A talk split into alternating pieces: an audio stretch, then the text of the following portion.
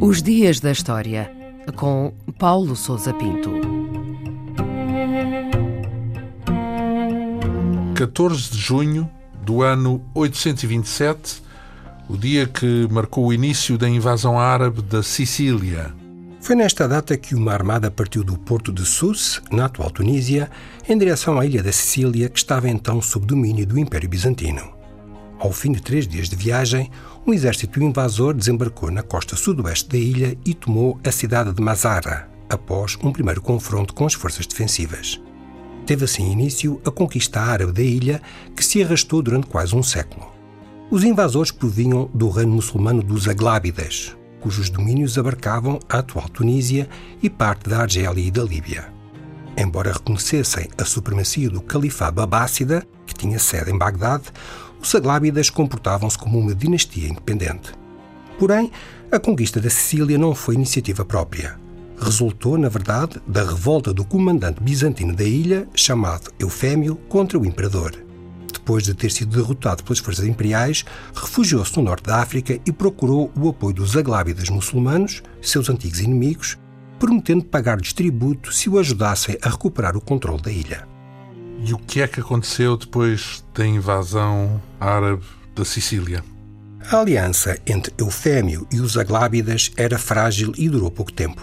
Houve confrontos e mal-entendidos entre as suas forças e as tropas muçulmanas pouco depois do desembarque. Aliás, o general bizantino parece ter-se arrependido do pacto que fez com os Aglábidas, que agiam de forma autónoma e sem cumprir o acordo prévio. Viria a ser assassinado pouco depois da invasão e o seu desaparecimento facilitou o avanço muçulmano na ilha.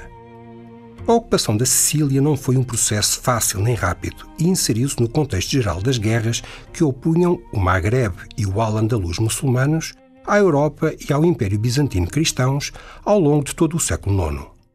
Em 831, Palermo caiu nas mãos de uma força conjunta de norte-africanos e andaluzes. O avanço muçulmano na ilha sofreu um impulso decisivo em 870, após a queda de Malta, a que se seguiu a conquista de Siracusa, oito anos mais tarde. O domínio completo sobre a Sicília só foi alcançado em 902, com a queda da cidade de Taormina, na costa leste da ilha. E quanto tempo durou o domínio árabe na Sicília? A ocupação árabe deu origem à formação do Emirado da Sicília, que foi gradualmente alargando os seus domínios até adquirir o controle total sobre a ilha. Foi um processo difícil, agravado pelas rivalidades entre os Aglábidas do norte da África e a nova dinastia Fatímida, que fundou um novo califado com sede no Cairo no início do século IX. Para além do conflito político entre diversas fações, havia ainda que contar com as diferenças religiosas é que os Aglábidas e a maior parte da população muçulmana da ilha eram sunitas, enquanto o Califado Fatímida e as chefias do Emirado da Sicília eram xiitas.